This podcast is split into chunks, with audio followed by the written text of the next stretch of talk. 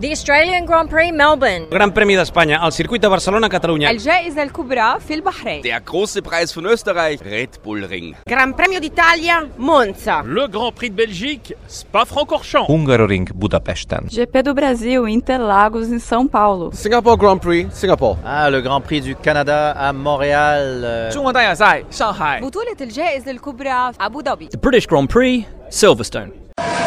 Stracke an der Strecke. Der Formel 1 Podcast mit Inga Stracke. 70 years of Formula One, that could be 70 minutes of talking or even more. But um, let's focus today on the Grand Prix that happened in Silverstone, the second Grand Prix in Silverstone, the Grand Prix for the 70 years anniversary of Formula One, and, and the fifth race of this season won by Max Verstappen. First time this year, actually first time this decade to say that um, a non-Mercedes car won the race. And uh, it made the race quite interesting because I think a lot of it was down to tires, to strategy, as well as to the weather. But there's someone who knows a lot more about this, about strategy, calls, about tires and heat and what the influence can be than me. And that is our secret engineer. Hello. And how did you enjoy the race? Hi. Yeah, great race. Or I was about to say for a change, but no, it's um, it's uh, very interesting when when teams struggle a bit. You know, when the tyres make things difficult. I, I think it gives um, great racing. Why do you think it was this exciting or this, um, well, also different to the dominance we have seen from Mercedes so far? Um, it, it sounded that even Toto Wolff after the race was, uh, the Mercedes boss was a bit baffled about it. Yeah, I think um, I think fundamentally what what they did between the first Silverstone race and today's race is they um, they changed the tyre choice. So they made the tyres one step softer, um, which I, I don't know. Um, it's the FIA that decide. I don't know whether it was predetermined when the two races were organised just to mix things up a bit, or whether it was a result um, of the failure failures in the first race. No, it was decided actually beforehand and a lot of people were worried about it because of the tire failures the week before. Um, uh, but it seems that Yeah, that's actually the Well, wrong. actually- that's actually the wrong thing because it, by going softer, um, it means there is no the hard tire that Mercedes tried to run for basically one too many laps um, last weekend wasn't available. So that so the the hardest tire that we had today clearly wasn't going to be a something that you could run for, for 30 odd laps or whatever it was. And the tyres failed. It's a, it's a mechanical failure of the, of the structure of the tyre, of the casing that, that was a problem for Mercedes. So, so having a softer rubber on the top means they, they physically wear out quicker, but they're less likely to break because you're sort of obliged to change them. Right. I mean, I think that's, that's, that was the thought behind it that nobody would attempt a one stopper. And that it was also the Pirelli advice, um, to do at least two stops. And, um, that changed it. I think maybe two stops in general mix up the race a bit more because there's two times something could go wrong. What do you think? Y- Yes, I, th- I think when I mean, if we go back to the first Sil- Silverstone, it was quite a, a, a quite a dull race, really. Partially because there was there was kind of no strategy, and the reason for that was the the the sort of early-ish safety car that forced everyone to swap. Everyone went onto the hard tire, and everyone tried to do one stop. Um, so you know, when something like that happens and when you've got a tyre that can run that long, then that there's effectively no strategy. There's no no difference in the strategies, and therefore there's there's nothing exciting going on. Well, it was quite exciting towards the end then when the tires failed. That, that, can be said. But, um, looking at this race, um, surprisingly, Charles Leclerc actually managed a one stopper.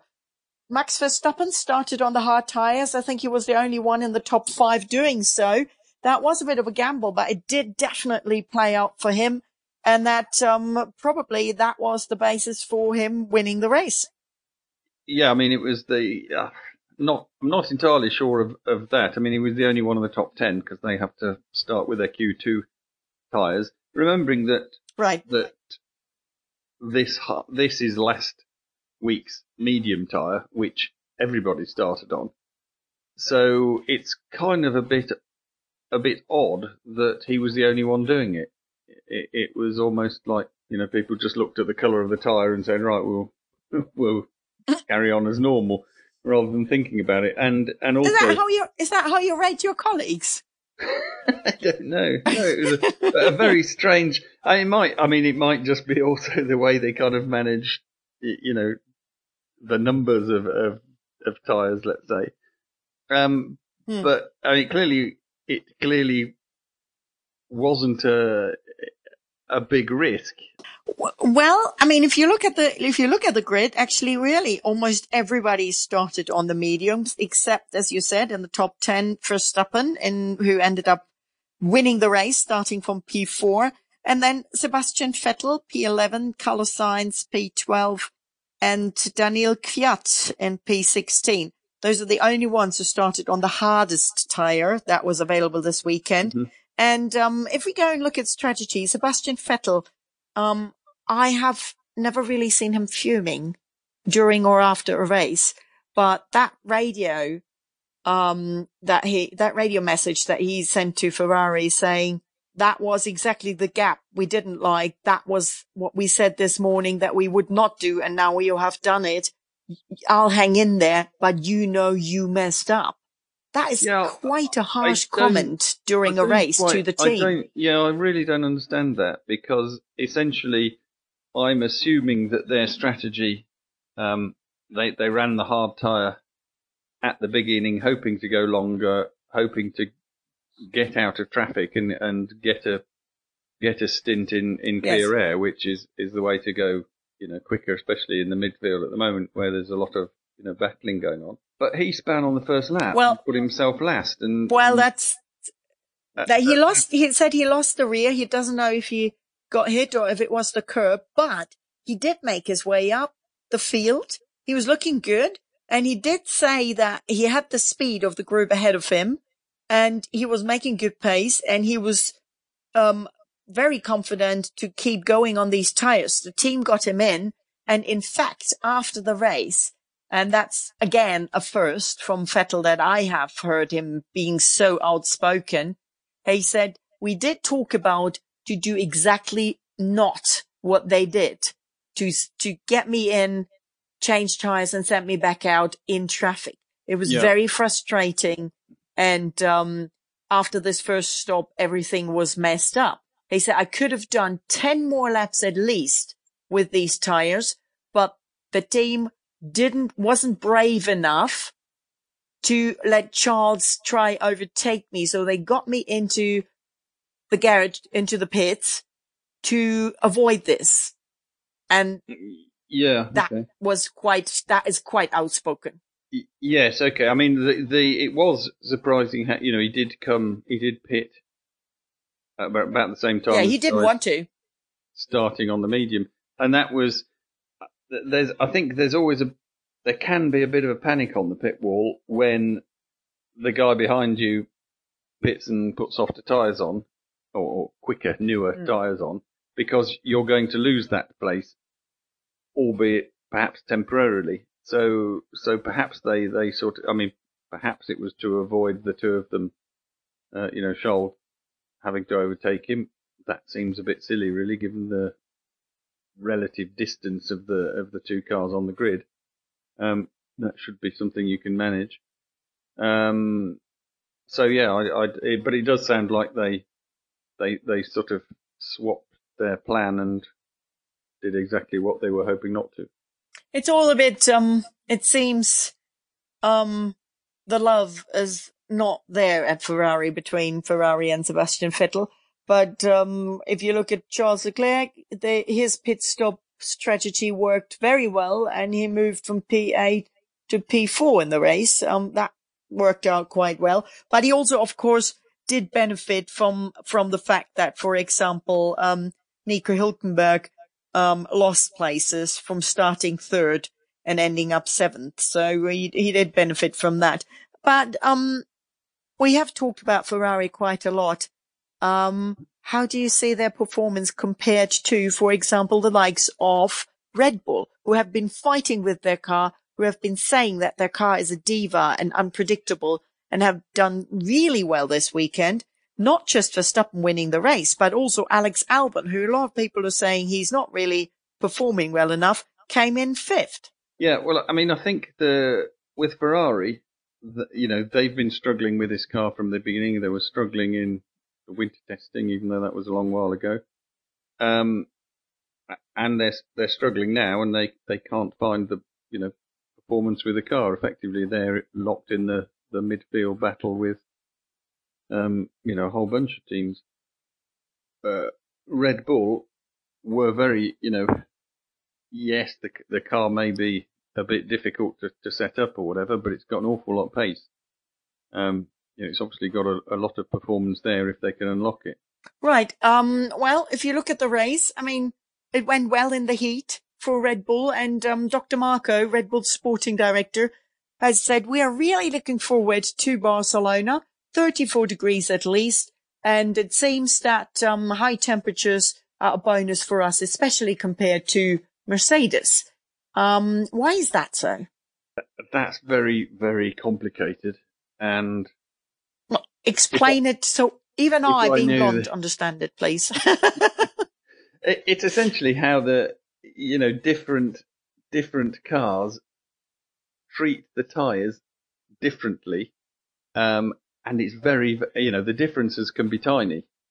Um so a, a racing tire uh, so there are two types of or there are two features let's say if i simplify very much of the rubber um one is we talk about soft, hard, and medium, so that the, the physical softness of the rubber, obviously, the softer it is, the more grip it gets. But there's a very another very important feature, which is the temperature at which it's designed to work. That's not necessarily, Okay. and that, yes, and that's not necessarily the same for each compound they choose to take. Um, but more to the point, with a racing tire, it has to operate very close, you know, within a few degrees of that um, of that sort of magic number. Otherwise, the the tires they just don't work. They you know they lose grip if they get too hot. They lose grip if they don't get hot enough. Um, now That's the window drivers always talk about.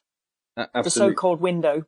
Yes, and so the drivers learn to to manage the tire into in into this window, and the teams sort of modify their car or design their car, if you like, um, to try and to try and keep the tires working.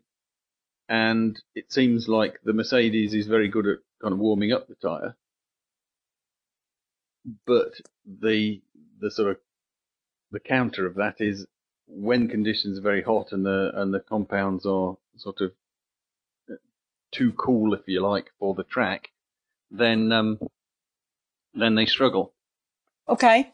Um, going back to what you said earlier about the Ferrari, when we talked about Vettel's car, I've heard now a lot of ex-drivers and, and, and experts, Formula One experts say there must be something wrong with this car. Um, maybe it's just like, um, um, a small break in the chassis or the chassis wasn't baked perfectly. There can be glitches in the carbon.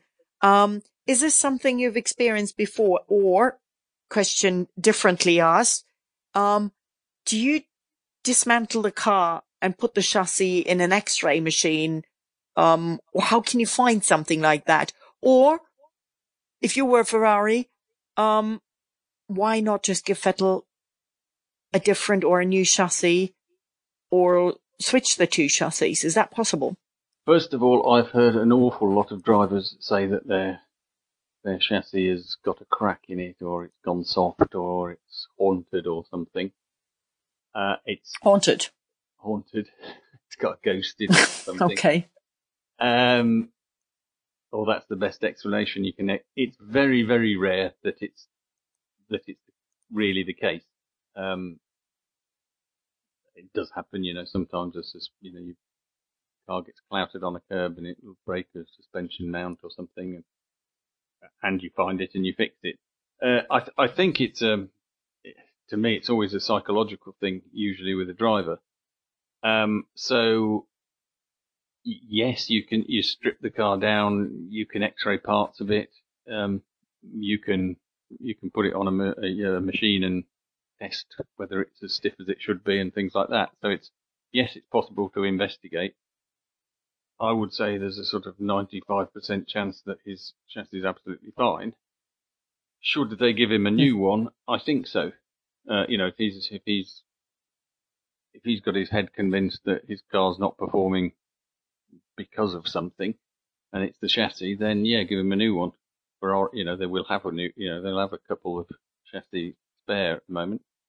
Um, I don't think they should give him Leclerc's one because that would, you know, that would create problems on the other side of the garage.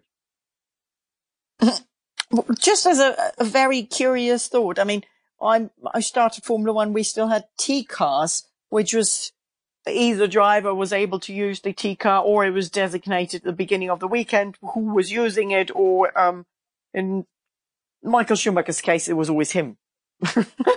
um, but, um, could, could drivers actually go and say, well, for practice, we want to swap cars. Would, would that be allowed by the FIA? I think no, not you, once because the, at the moment you, you aren't allowed to change the chassis during a weekend. So, because that, that incurs okay. a penalty, I think. I'm not quite sure what it is.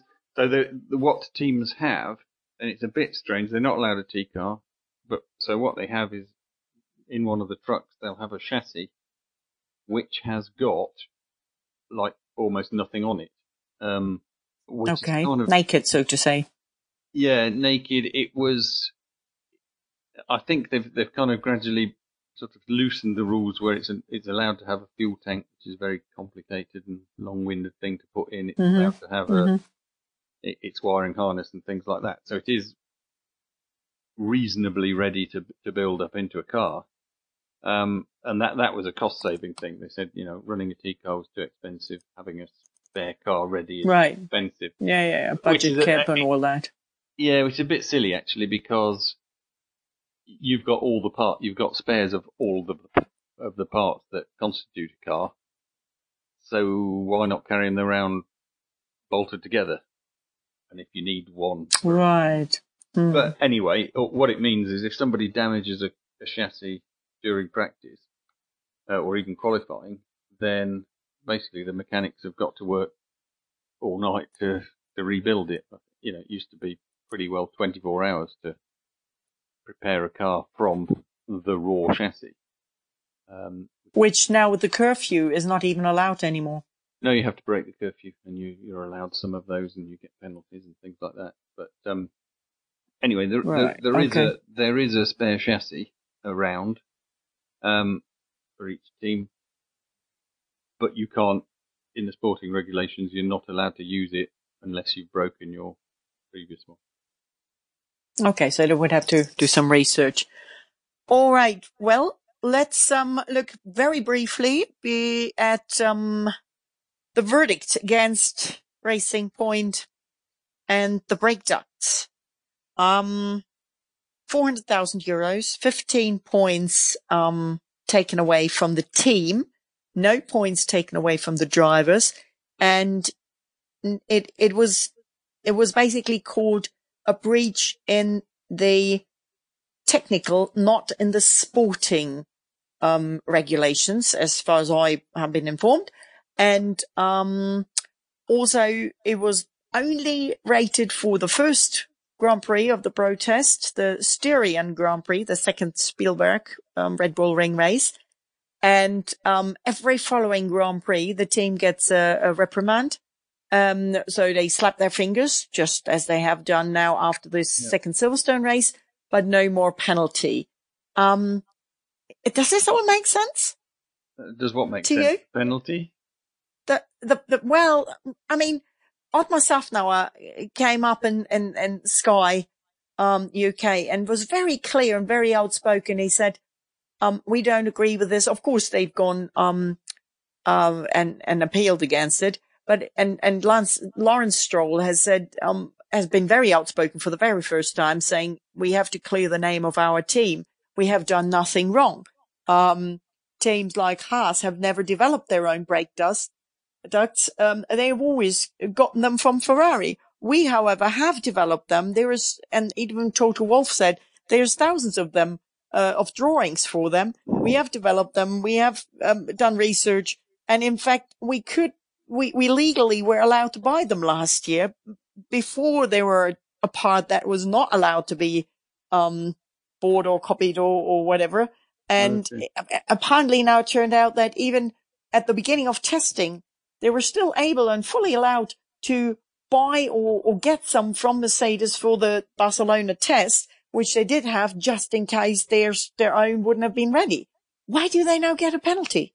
Yeah, it, it seems a bit odd because they are, my understanding is that they are using last year's parts, which were, which in, because teams can supply other teams gearboxes and rear suspensions, which includes the brake ducts. Yes. Um, or used to include the brake ducts. Um, so yeah, it's a it's a bit bizarre, you know, that you're not allowed to use a apart from the previous year, effectively. I, I you know, I don't know, maybe in the subtlety of the regulations, which I haven't. Well, um, go and read them.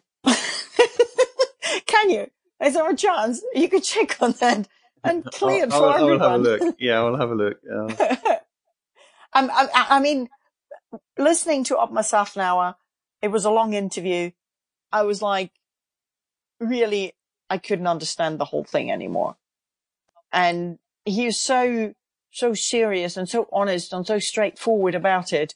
Um, and I know Otmar and he's no cheat. He's not someone who stands up and, and blatantly lies. You know him quite well. You know Andy I know, Green. I, um, I know, I know Otmar very well. And the one thing I can easily believe is that he can do a very, very long interview. Um, he can, he can outtalk me in the, in the pub. So. Right. Um, but do you think, I mean, they, Otmar did say in this interview that the FIA came in the winter and looked at the parts, looked at the designs and were told what the plan and what the design and, and, and what, yeah, what the plan of the team was and didn't say a word of it being wrong. And I know you did say that before, that teams always have the chance to go and call up the FIA and say, look, this is what we want to do. Is this going to be okay? So if they didn't say back then, why is it not okay now? Yeah, I, honestly, I, I, don't know. Again, probably I, I should uh, read read the regulations and look at the exact protest for the next podcast, perhaps. But um, it's not it's not the first time uh, and it certainly, I don't think, will be the last time that the FIA approves something that a team asks them about. And then when everyone else gets angry, uh, you know, when the other teams get angry and start threatening to protest, the FIA sort of kind of back off a bit and and do something like this, you know, which is effectively they're they're giving Racing Point a sort of although it's quite a lot of money, it's quite a little penalty, really, isn't it? Which which sort of suggests to me that you know the FIA are, are just trying to draw a line under it. Well, it's it's all a bit interesting because in in in I'm just looking at that Lawrence Stroll statement again, and he's saying um, the brake ducts were had a change in classification as a non-listed part in 2019 to a listed part in 2020. And, um, he said the brake ducts were inspected by the FIA personnel um, for the RP Racing Point RP20 in March 2020, and they were admittedly focused on the entire car, but they they didn't say no to it. Mm. Let's agree on this. We both do a bit more research on this. You're probably more cleverly in engineering terms than than I will ever be able to. Um, and also maybe we can find out a bit more about the opportunity taken to appeal by Renault, McLaren, Ferrari and Williams. Is this, um, the rest of the world against, um, Mercedes and the Mercedes customer teams, maybe.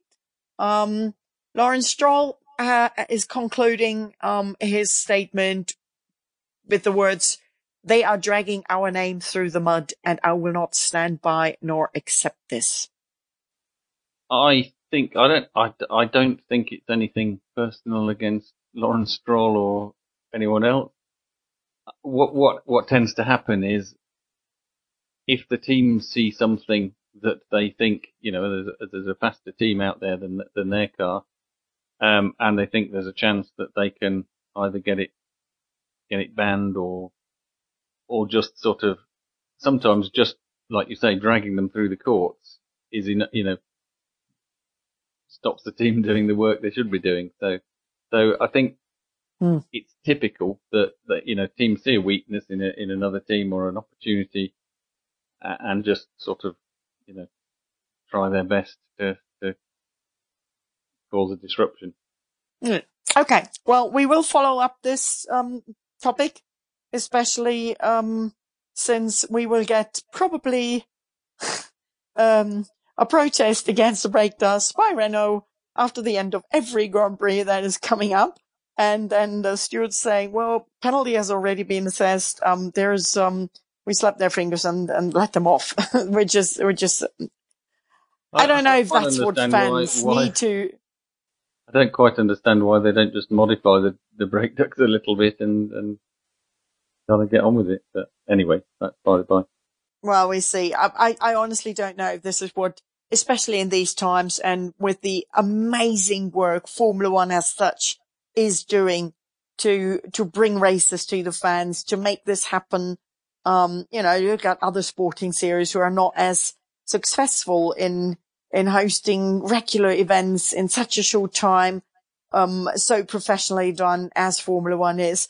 And I think that's the main topic everybody should focus on. And so let's push this, let's push this aside. We've had an amazing, uh, really exciting, great race.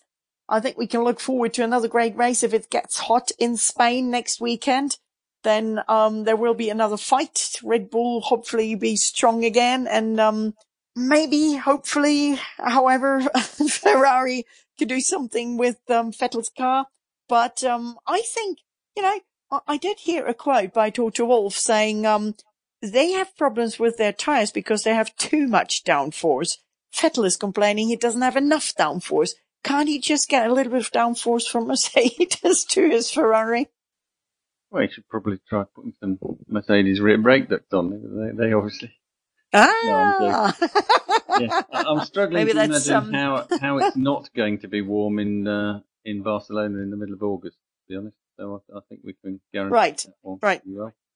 Um, I think the fir- 34 degrees that Dr. Helmut Marko from Red Bull uh, has predicted might, might actually get topped. It might get a bit hot, hotter even. Yes, and and the sort of more important than the air temperature for the uh, for the tires is is the track temperature. So because obviously that's what they're rubbing against most of the time, um, and that's going to be you know fifty odd degrees, which is quite scary, really. But it'll be fun. It's going to be a hot race. Thanks so much for your time today. And I look forward to talking to you about the Barcelona Grand Prix soon. Okay, bye. Speak to you before the next one. Stracke an der Strecke. Der Formel 1 Podcast mit Inga Stracke.